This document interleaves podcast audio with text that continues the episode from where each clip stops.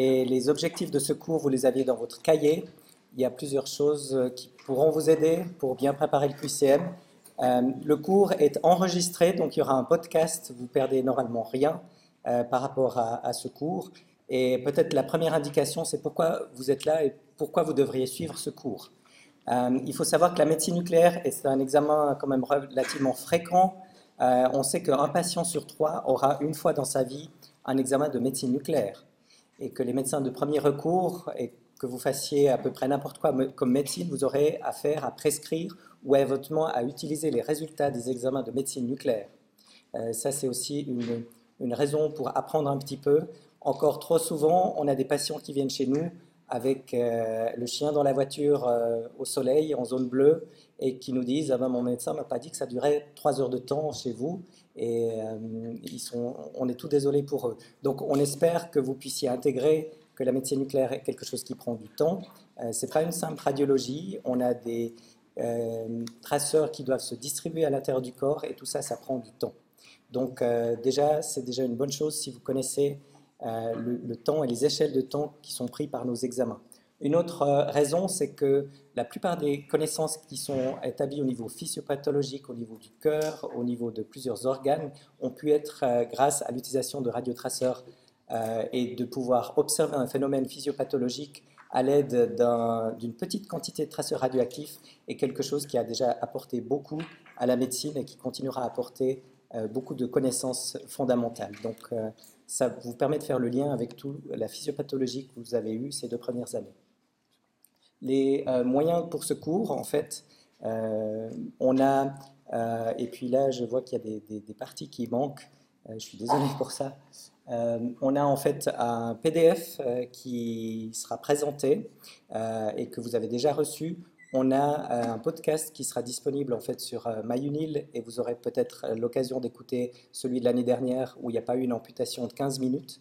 et vous avez aussi un livre en fait qui est disponible par rapport à toute la médecine nucléaire qui est disponible de façon électronique et qui est vraiment un résumé sur à peu près 160 pages tout ce que vous aurez éventuellement besoin de savoir euh, se trouve dans ce livre et c'est vraiment très court et par chapitre. Euh, c'est vraiment des petits chapitres. C'est pas quelque chose à lire de A à Z, mais ça peut être utilisé comme texte de référence. Par rapport au radiotraceur, euh, on, fait, on sait que le signal basé en fait sur un, marqueur radioactif provient de deux composantes. On a un composant qui est le traceur radioactif lui-même, qui est ce marqueur que nous, on peut suivre en médecine nucléaire et qui, en fait, euh, nous permet simplement de trouver, de localiser dans l'espace et dans le temps euh, ce euh, traceur. Ce traceur est lié, en fait, par un lien à un vecteur que vous voyez ici, qui va donner toute la spécificité du produit radioactif et qui va permettre de cibler en fait ce qui nous intéresse, c'est-à-dire une fonction cellulaire ou une fonction métabolique, voire une fonction moléculaire. Donc c'est important que ces deux éléments restent liés. Si on a un détachement euh, et si le marqueur lui-même tout d'un coup est dissocié du vecteur, on ne va pas pouvoir observer ce qu'on voulait observer. Euh, de temps en temps, le marqueur et le vecteur peuvent être identiques, euh, notamment lorsqu'on regarde la trace d'éléments comme l'iode radioactif eh bien, on observe l'iode lui-même qui est radioactif. Mais la plupart du temps, on a des radiopharmaceutiques qui ont ces deux composantes, une partie radio, radioisotope, et une partie pharmaceutique, une partie médicament qui fait la spécificité. Euh, la distribution peut être étudiée en trois dimensions, comme je l'ai indiqué, et ça nous permet de déterminer en fait en temps réel dans le corps euh, l'évolution de ce radiotraceur qui nous permet de cibler avec un certain nombre d'exemples que je vais donner. On a aussi euh, besoin de parler de sensibilité euh, versus résolution. Euh, vous savez certainement en fait que dans une tumeur, lorsque la tumeur démarre, il y a une cellule, deux cellules, et ensuite on a quelque chose qui commence à être un milliard de cellules, qui pèse à peu près un gramme, donc un millimètre cube. Et ensuite, si on n'intervient pas, on a quelque chose qui va conduire au décès du patient avec un mille milliards de cellules euh, une tumeur qui fait à peu près 1 kg. Et la limite de détection est en fait euh, quelque chose qui est euh, importante. En dessous, on est vraiment inapte à voir pas mal de choses. et on sait que pour grandir plus, cette courbe d'inflexion ici est ce qu'on appelle le switch angiogénique, le moment à partir de laquelle la tumeur va commencer à créer ses propres vaisseaux, ses propres vaisseaux qui sont nécessaires en fait à la croissance de la tumeur, parce qu'au-delà de 1 mm, en fait, euh, les nutriments, l'oxygène ne peut plus diffuser à l'intérieur des tumeurs et la tumeur est obligée, pour grandir plus, de créer ses propres vaisseaux. Ce phénomène de switch angiogénique est quelque chose qui peut être euh, visualisé avec certains radiotraceurs qui seraient même en dessous de la limite de détection en fait, de l'imagerie euh, habituelle, de l'imagerie traditionnelle. Donc ce qui caractérise la médecine nucléaire et l'imagerie moléculaire, c'est de pouvoir avoir en fait une sensibilité de détection, comme vous pouvez le voir sur ce graphique, un tout petit peu euh, compliqué, mais qui résume bien ici euh, la taille des tumeurs qu'on peut voir, hein, la résolution, voire la dimension en pixels. En radiologie, on est plutôt avec des images qui sont millimétriques. En médecine nucléaire, on est plutôt avec des images qui sont centimétriques. Et de ce fait, la résolution est, est moins bonne. Par contre, on a un gain énorme en sensibilité si vous voyez ici les euh, concentrations de produits iodés, par exemple, qui sont données, on est de l'ordre de millimoles, alors qu'en médecine nucléaire, on peut observer en fait des concentrations de l'ordre de la picomole, voire de la nanomole. Donc avec ces traceurs radioactifs, une toute petite quantité peut être suivie de façon très précise à l'intérieur du corps. Et euh, ces deux imageries étant un petit peu en opposition entre sensibilité et résolution, on a tout avantage à pouvoir combiner ces deux imageries comme c'est présenté ici, à pouvoir utiliser la bonne résolution morphologique euh, du CT avec la bonne sensibilité euh, de l'imagerie de médecine claire. Et ici, vous voyez par exemple une tumeur importante visualisée et l'activité tumorale qui nous montre qu'on a une bonne partie de nécrose à l'intérieur de cette tumeur et en fait la superposition des deux permet de localiser exactement les défauts dans la tumeur. C'est aussi quelque chose qui est utile du point de vue euh, des... Je, m'aperçois qu'il manque euh, certaines choses ici. Je suis désolé. Euh, en fait, bon, des petits soucis électroniques.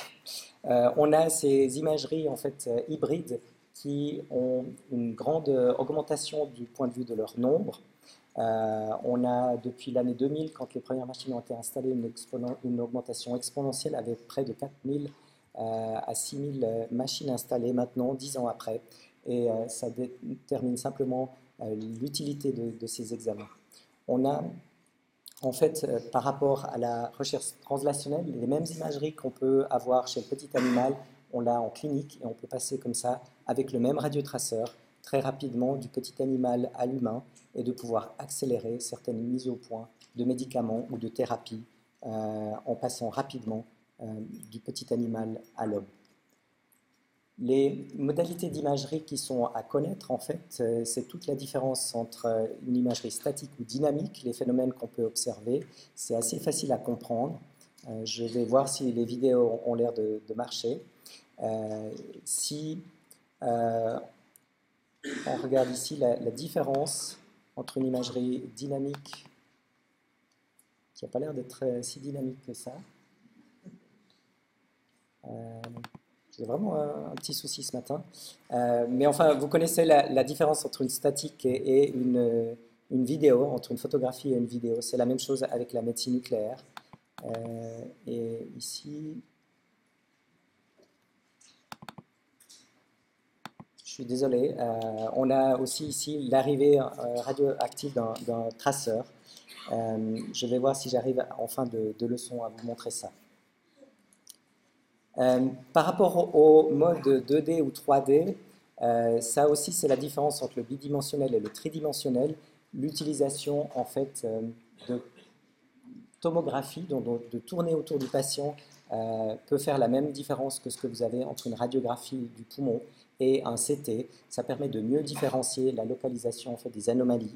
Et ici, c'est juste comme exemple. Vous avez un, foyer anormalement, euh, hyperactif euh, qui correspond en fait à une parathyroïde qui est intrathoracique, une parathyroïde qui provoquait chez ce patient en fait un hyperparathyroïdisme. Celle-ci peut être localisée grâce en fait à l'imagerie tridimensionnelle et c'est quelque chose qui est très utile pour le chirurgien pour définir les voies d'abord. C'est beaucoup plus facile d'opérer sur ces images tridimensionnelles que sur ces images bidimensionnelles qui sont d'une moindre utilité. Je ne vais pas revenir sur le SPECT et le PET. Je me suis rendu compte qu'il y avait une partie de la classe qui a fait les, cours à Lausanne qui connaît ça bien. Euh, euh, ça a été donné dans le module 1.7. L'autre partie de la classe qui a fait peut-être à Fribourg ou Neuchâtel ne connaît pas. Donc je vous ai mis ces différences pour éviter de répéter, surtout que le cours est, très court aujourd'hui. Euh, ces différences sont mises en fait sur le site web et vous pouvez, pour ceux qui n'auraient pas eu ce module 1.7, voir la différence entre SPECT et PET. Par rapport à il n'y aura pas de questions hein, sur le PET et, le SPECT sur la réalisation des images, si ça peut vous tranquilliser. Euh, comme je vous ai indiqué ici aussi euh, au départ, euh, ce que je n'ai pas pu vous montrer, on a des petites clés, et ces petites clés indiquent en fait les images qui sont des images clés et qui vont pouvoir être utilisées pour pouvoir en fait créer des questions d'examen. Les petites images qui n'ont pas de clé vont pas être sujets à des questions d'examen. Et c'est vraiment des exemples qui sont donnés. Il y a un certain nombre d'exemples qui seront donnés ce matin. Euh, il faut comprendre le, concept et vous n'avez pas à mémoriser en fait euh, la plupart des informations, par exemple ici. Euh, il faut juste comprendre qu'on peut cibler indépendamment plusieurs fonctions à l'intérieur de la cellule. Le plus courant étant le fluorodéoxyglucose. Je vais m'attarder un tout petit peu plus dessus.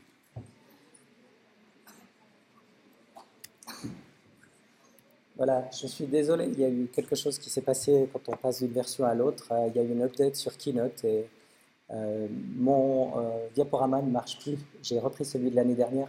Il n'y a pas beaucoup de différence par rapport à, celui que je vous ai donné. Je ferai une update s'il y a besoin sur le PDF. Donc toutes ces fonctions en fait qui sont l'imagerie du métabolisme, de récepteurs à la somatostatine, de précurseurs des acides aminés ou d'autres fonctions cellulaires, euh, ce qu'il faut comprendre, c'est qu'on arrive à targeter et on a des radiotraceurs spécifiques pour chacune de ces fonctions. Et ce faisant, on peut en fait vraiment déterminer au niveau cellulaire euh, ce qui se passe au niveau du corps. Ceci est utilisé en fait euh, dans plusieurs aspects.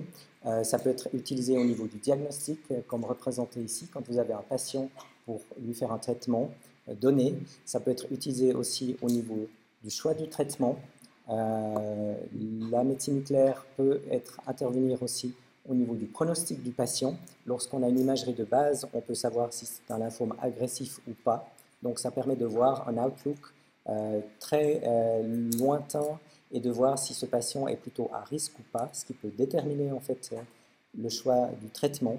Et en fait, par rapport à ça, ça permet aussi à un moment donné de pouvoir diagnostiquer la récidive euh, chez un patient donné. Donc on peut intervenir à plusieurs endroits, comme vous le voyez ici, au niveau du diagnostic, choix du traitement, du monitoring du traitement ou de la récidive.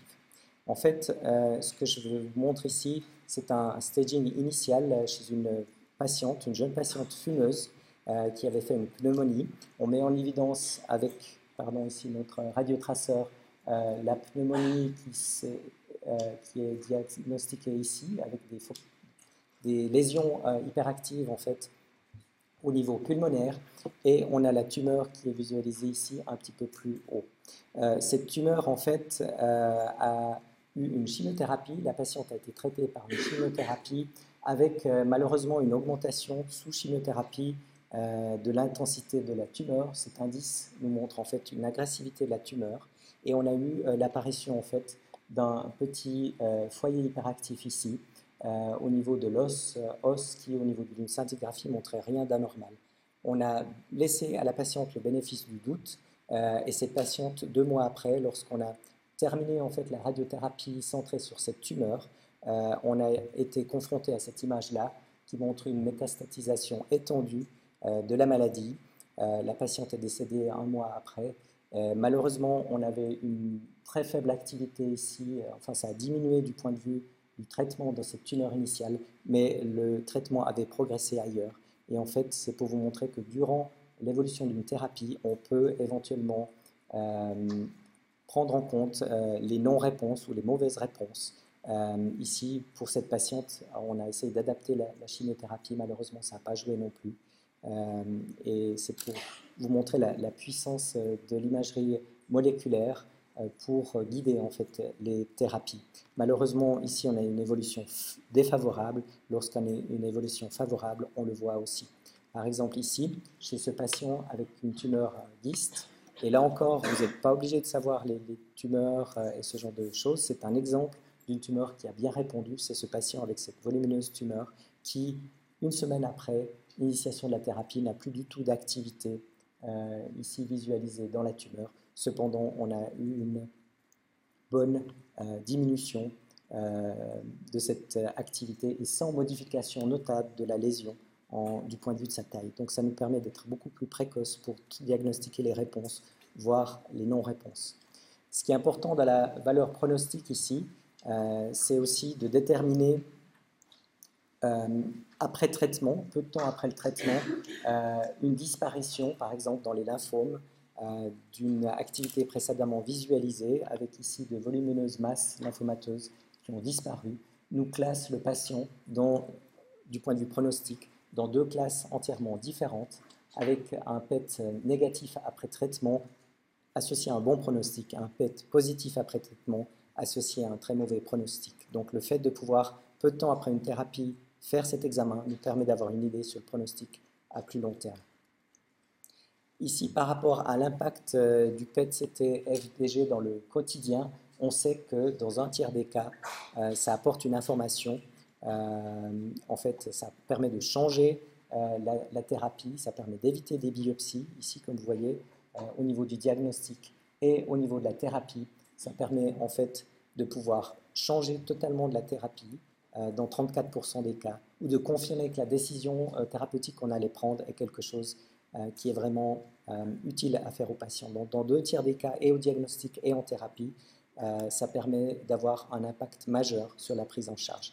C'est peut-être quelque chose qui est difficile pour vous à mettre en perspective, mais en 1978, une grande partie d'entre vous n'étaient pas nés, eh bien, on a fait la même chose comme effet sur la thérapie par rapport au CT, et on s'est rendu compte que dans le CT, on avait un changement euh, de l'ordre de 14 à 17 que ce soit au niveau du crâne ou au niveau du corps entier, avec euh, une augmentation de la précision dans 5 et 10 euh, des cas en plus. Donc c'est vrai que dans un tiers seulement ou beaucoup moins cas, on était actif avec le CT et la médecine nucléaire va permettre en fait d'être beaucoup plus actif et d'apporter beaucoup plus d'informations par rapport aux prises en charge des patients.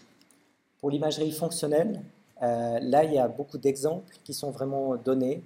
Euh, ce qu'il faut juste comprendre, c'est le co-transport ou c'est euh, le ciblage des maladies par euh, la radiopharmacie qui permet de déterminer en fait le diagnostic ou le pronostic ou d'apporter les différents éléments qu'on avait. Par exemple, la thyroïde est bien investiguée depuis près de 60 ans en utilisant l'iode radioactif qui, du point de vue chimique, se différencie absolument pas de l'iode normal et ça permet en fait de le suivre à l'intérieur du corps. Vous savez tous peut-être qu'il y a un cotransport euh, de l'iode avec euh, le, euh, disons le, sodium, c'est ce symporteur sodium iodide qui se trouve à l'intérieur des thyrocytes et qui permet très facilement d'évaluer la fonction simplement en prenant des imageries. Là, vous avez des imageries planes de la thyroïde qui vous montrent en fait après injection d'iode l'aspect normal de la thyroïde. Donc c'est vrai qu'on n'a pas l'aspect habituel qu'on peut voir euh, au CT en imagerie, mais on voit si la thyroïde fonctionne. On voit par exemple en cas d'anomalie euh, les parties qui sont euh, hétérogènes, les nodules qui captent peut-être pas, les nodules froids qu'on appelle par exemple ici, avec un gros nodule qui n'intègre pas l'iode. on voit aussi s'il y a des autonomies et des parties tout d'un coup euh, indépendantes de la thyroïde qui se mettent à fonctionner sans plus répondre en fait dans l'autonomie euh, nodulaire qui peut être due à un foyer ou à plusieurs foyers. Donc euh, l'idée ici pour vous, c'est pas de devoir reconnaître ces images, mais de pouvoir savoir la façon dont on intègre l'iode à l'intérieur des cellules, donc avec ce symporteur iodure de sodium. On a aussi la possibilité, vu qu'on peut faire l'imagerie, de pouvoir traiter ces différents patients avec une plus grande quantité d'iode radioactif, on peut traiter comme ça les cancers après ablation chirurgicale de la thyroïde. Et on s'aperçoit qu'ici, chez ce patient, avec quatre traitements successifs, en fait, on a une bonne réponse de la tumeur avec disparition complète des résidus euh, d'abord de thyroïde normale dans le premier traitement, puis ensuite des ganglions qui étaient atteints dans les traitements successifs. Donc ça permet aussi de traiter euh, la médecine nucléaire. Le métabolisme cérébral est aussi extrêmement bien étudié avec le fluorodéoxyglucose. Ça permet de mettre en évidence des maladies d'Alzheimer ou d'autres maladies, euh, notamment par exemple la maladie de Parkinson. Dès qu'on a un radiotraceur ciblant une fonction spécifique et nous, en fonction de la maladie, on trouve et on utilise le radiotraceur qui a une efficacité prouvée euh, et on peut euh, bien suivre et faire le diagnostic comme ça in vivo, par exemple, de maladie d'Alzheimer. On peut faire l'imagerie de la plaque amyloïde, par exemple, ce qu'on peut euh, attester seulement du point de vue post-autopsie, enfin dans une autopsie du point de vue post-mortem. Donc ça permet d'avoir une idée in vivo de certains phénomènes inaccessibles autrement. Par exemple ici, il s'agit simplement d'utiliser un précurseur en fait de euh, la euh, dopamine, la fluorodopa, ce qui permet de mettre en évidence ici simplement le striatum et de voir s'il y a des anomalies de captation du striatum, comme vous pouvez le voir en bas dans l'image, qui sont présentes dans la maladie de Parkinson. Encore une fois, vous ne devez pas faire le diagnostic, c'est pour comprendre le, principe. je ne vous avais pas intégré ici cette imagerie-là, mais qui permet simplement de montrer comment se le traceur, c'est vraiment pas quelque chose à savoir. Je l'ai d'ailleurs enlevé de vos diapos actuels. Euh, ça permet de faire aussi et de mettre en évidence certains métabolismes, par exemple euh, au niveau du cœur, de voir quelles parties du cœur sont fonctionnelles ou pas. Vous n'avez pas à retenir ces différents radioisotopes euh, ici, mais certains se fixent directement dans les mitochondries, d'autres sont pris en charge par la pompe NAK-ATPase. Ça faut pas bien de faire par exemple ici des imageries qui vous montrent une nécrose inférieure. Euh, ça permet de voir aussi, euh, comme vous pouvez le voir ici, la fonction au cours du temps. Donc typiquement là, on a une imagerie que je n'ai pas pu vous montrer tout à l'heure, mais une imagerie dynamique qui est synchronisée avec le rythme cardiaque et qui vous permet comme ça de faire et de voir à l'intérieur d'un battement cardiaque la distribution et de voir ici par exemple l'absence de mouvement de la paroi inférieure alors que la paroi supérieure ici se contracte bien. Euh, ça permet aussi en fait de pouvoir euh, visualiser les traitements euh, et l'effet de traitement. Là, vous avez l'effet d'un traitement anti-angineux qui montre que cette ischémie réversible a été guérie par un traitement médicamenteux sans intervenir. On a aussi la possibilité d'évaluer de façon quantitative c'est un exemple que je n'ai pas mis dans, votre, euh, dans vos diapositives, mais euh, qui permet d'avoir des indices de flux absolus, qui permet éventuellement de détecter des maladies microvasculaires, quelque chose qu'on ne peut pas diagnostiquer autrement si on n'a qu'une imagerie relative, comme vous l'avez sur la gauche. Si vous avez une imagerie absolue, comme vous l'avez sur la droite, vous voyez bien la différence de couleur. Il y a un cœur qui est tout à fait normal alors que l'autre ne l'est pas. Par rapport au euh, fluorodéoxyglucose, on a euh, une captation en fait qui euh, est similaire au glucose et cette extraction en fait du glucose passe avec les transporteurs GLUT1 au sein de la cellule.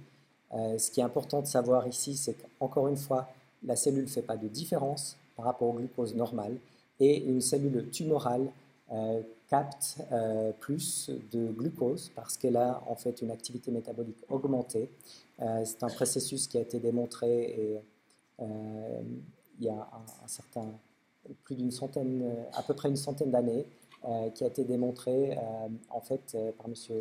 von Warburg, qui lui a valu un prix Nobel et qui montre en fait que les cellules tumorales ont une captation basale de glucose augmentée, ce qu'on peut observer lorsqu'on a un traceur analogue du glucose. Malheureusement, ce n'est pas tout à fait spécifique aux tumeurs, on sait que ça capte aussi dans certaines pathologies inflammatoires.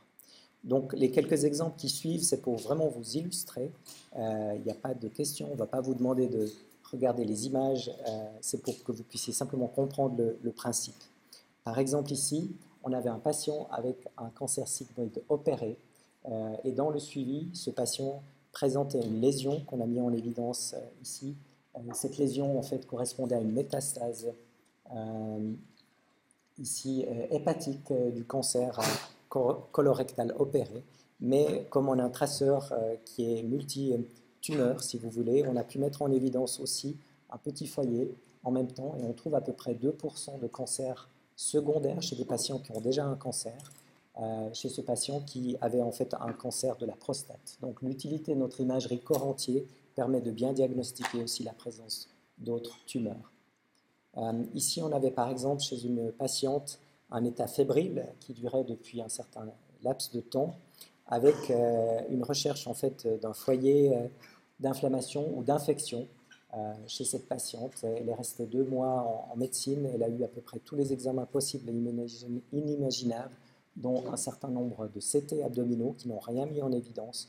Euh, on nous a demandé si éventuellement on pouvait mettre en évidence un foyer d'inflammation. Euh, ce qu'on a pu faire, on a découvert en fait un foyer intense ici au niveau abdominal. ce foyer en fait n'était pas une infection, mais ça correspondait en fait à un lymphome abcédé. Et c'est quelque chose, en regardant euh, mieux, après, si on le voyait sur toutes les imageries radiologiques qui ont été faites, effectivement, c'est quelque chose qu'on peut voir a posteriori, mais qui est très difficile de voir euh, a priori. Et la preuve, c'est que la patiente avait eu un certain nombre de CCT. Donc, on a une aide dans la prise en charge de certains cas lorsqu'on n'avance plus euh, de pouvoir mettre en évidence avec la puissance de l'imagerie moléculaire. Je pense que pour vous, il n'y a aucun étudiant en médecine qui aura des problèmes pour dire que là, il y a des choses anormales, qu'il faut peut-être aller voir là euh, ou faire des biopsies. Donc, la médecine nucléaire est très facile. On a, si vous voulez, un stabilobos. Euh, Lorsqu'on a quelqu'un qui nous met comme ça du stabilo sur ces images-là, c'est très facile à trouver qu'il y a une petite chose anormale là. Même nos radiologues les plus aguerris l'ont pas vu en, première étape. Euh, on sait que le cancer pulmonaire est maintenant toujours investigué avec des PET, une imagerie métabolique. Et ici, vous avez par exemple la mise en place et l'imagerie d'une tumeur, le diagnostic initial d'une tumeur avec beaucoup d'adénopathie en fait qui préclurait euh, un traitement d'emblée de ce patient. Si on a un patient comme ça qui a des hyperactivités au niveau médicinal, il doit d'abord avoir dans les règles de prise en charge une radiochimiothérapie. Et en fait, euh, il y a toujours une médiacinoscopie pour confirmer ce qu'on voit. Et au niveau médiacinal, euh, chez ce patient. Il y avait euh, finalement seulement un ganglion positif euh, qui était celui-ci, les autres étant dus à une captation non sélective dans une inflammation, en fait une silicose.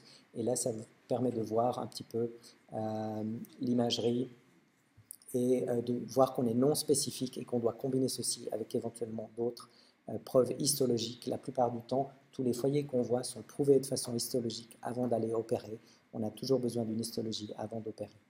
Dans le concept de comprendre euh, l'évolution d'une thérapie, le monitoring de thérapie, ici par exemple, vous avez une patiente avec une maladie de Takayasu qui correspond à une inflammation spécifique des artères euh, des gros troncs, en fait, et on voit cette captation euh, qui, est, qui, est, visible ici au niveau des artères carotidiennes, qui, avec traitement immunosuppressif, régresse et qui permet en fait de dire quand c'est le bon moment d'arrêter ou pas euh, la corticothérapie pour pas que la patiente souffre d'effets secondaires de la thérapie, mais pour arrêter quand aussi on a pu influencer assez ces inflammations qui peuvent être assez sournoises. Donc pour vous, encore une fois, de, comprendre ceci. Euh, on sait qu'on peut avoir des thérapies aussi. On peut intervenir au niveau euh, de radiothérapie marquée. Je vais un tout petit peu plus vite là-dessus en raison du temps. Et je ne sais pas si vous me laissez encore 5 minutes. Vous avez eu la pause un peu avant. Euh, donc, euh, pouvoir euh, radiomarquer certaines molécules. Et là, notamment, on a, nous, une possibilité de pouvoir aider ces patients avec la mise en place de traitements. quand on a une bonne fixation d'un traceur, on peut éventuellement mettre des grandes quantités, comme avec l'iode, de ou de d'yttrium 90 qui sont des émetteurs d'électrons et qui vont détruire les cellules euh, en fait cancéreuses là où elles se trouvent. Donc ça permet de pouvoir agir aussi sur la thérapie euh, lorsqu'on a un traceur suffisamment spécifique. On peut avoir, comme euh, j'ai essayé de vous le montrer ici, la capacité de visualiser certaines fonctions. Et là, je vais aller peut-être juste un tout petit peu plus vite ça, c'était peut-être ce que je voulais vous montrer avec l'imagerie dynamique. Là, ça marche. On peut suivre vraiment l'injection du radiotraceur, la distribution dans l'entier du corps. On peut suivre le passage entre le ventricule droit dans les poumons, retour dans le ventricule gauche, partir dans la circulation. Ça permet de mettre en évidence, par exemple, des shunts gauche-droite quand on a de l'activité qui passe directement en systémique sans passer par les poumons. Et ça permet éventuellement, avec un traceur comme ça, de pouvoir suivre euh, certaines hémorragies digestives. Un traceur qui devrait être intravasculaire ne doit pas euh, s'extérioriser comme ça, comme c'est visualisé ici, qui est un examen simplement de recherche euh, d'hémorragie digestive qui permet de mettre en évidence des tout petites quantités qui ne sont pas visibles avec d'autres techniques et de voir un transport intraluminal d'une activité nous signe en fait une hémorragie digestive, ce qui permet éventuellement de localiser et d'intervenir avec une chirurgie. Donc dans la visualisation de fonction, on peut visualiser aussi ici la ventilation et la perfusion pulmonaire, euh, ce qui vous permet de mettre en évidence les embolies pulmonaires. Je pense que c'est assez facile de comprendre qu'une embolie pulmonaire est une interruption de la perfusion avec une ventilation tout à fait normale. Euh, ce qu'on voit ici, la ventilation de gauche est tout à fait normale euh, dans ces poumons et la ventilation de droite, la perfusion de droite, pardon, nous montre une perfusion capillaire au niveau pulmonaire tout à fait anormale, ce qu'on voit ici et qui nous signe en fait la présence d'embolie pulmonaire. On a aussi la possibilité de pouvoir euh, déterminer en fait avec la scintigraphie osseuse euh, des modestes modifications ou des fractures de stress, voire des fractures qui ne sont pas visibles avec euh, la radiologie habituelle. Ici, vous avez en fait dans un syndrome de Munchausen, qui est le, syndrome de l'enfant battu, la présence de fractures de côte qui sont caractéristiques en fait d'un enfant qui se protège, euh, et où on voit en fait des hyperactivités qui sont près euh, des côtes. Euh, ça, c'est quelque chose, un enfant en faisant une chute ne peut pas du tout se blesser de cette façon-là. et c'est plutôt l'enfant qui essaie de se protéger et qui reçoit des coups. Donc là, on a la possibilité de pouvoir aider les cliniciens, de pouvoir attester la présence de fractures différentes, comme vous pouvez le voir là, à d'âges différents, et de pouvoir éventuellement aider de façon bénéfique l'enfant qui peut être soustrait à la garde de ses parents euh, le temps en fait de mettre en place des, structures. Donc on a euh, dans certaines prises en charge aussi la possibilité d'offrir euh, des services uniques. On ne voit pas toujours les fractures. il y a toujours un bilan qui est fait par radiologie chez ces syndromes de l'enfant battu. mais on a un apport indéniable de pouvoir suivre le métabolisme osseux simplement avec un traceur qui s'intègre. on a la possibilité aussi de pouvoir aider à diagnostiquer les bons endroits de biopsie, et ici, vous voyez l'utilisation en fait euh, dans une tumeur qui est très large. Et lorsqu'on doit biopsier une tumeur, euh, par exemple, qui est large comme ça, euh, c'est très difficile de savoir quel est l'endroit le, plus dangereux. si on se trompe sur le grade de, de, la tumeur, la prise en charge est totalement différente une tumeur de bas grade et de haut grade. Et l'utilisation de l'imagerie moléculaire permet en fait de mieux cibler et de déterminer le grade le plus élevé et de pouvoir offrir aux patients la thérapie qui est adaptée. Donc tous ces exemples, c'est pour comprendre euh, où peut intervenir la médecine nucléaire dans ces prises en charge. Une fois qu'on a fait ceci, on peut aussi euh, faire une planification et pouvoir intervenir directement euh, avec une biopsie ciblée sur l'image.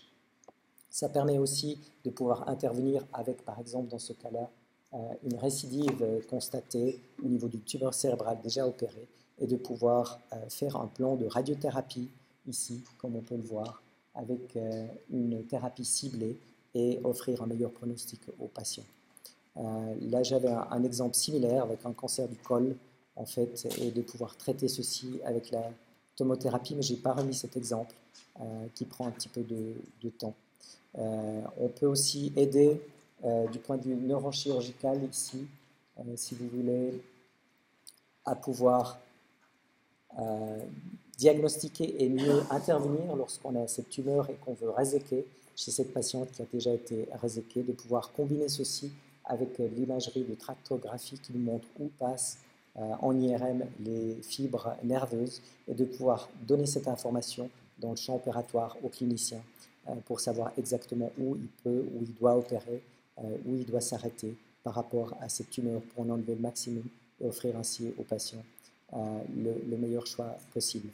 Euh, par rapport à le traitement, ça permet en fait de pouvoir mieux cibler. Et ici, par exemple, une tumeur qui était uniquement visible par PET-CT, ça permet de mettre une aiguille, par exemple, de radiofréquence guidée sous le PET et de pouvoir intervenir et brûler spécifiquement par une technique d'ablation en fait thermique les métastases qui autrement nécessiteraient des opérations importantes.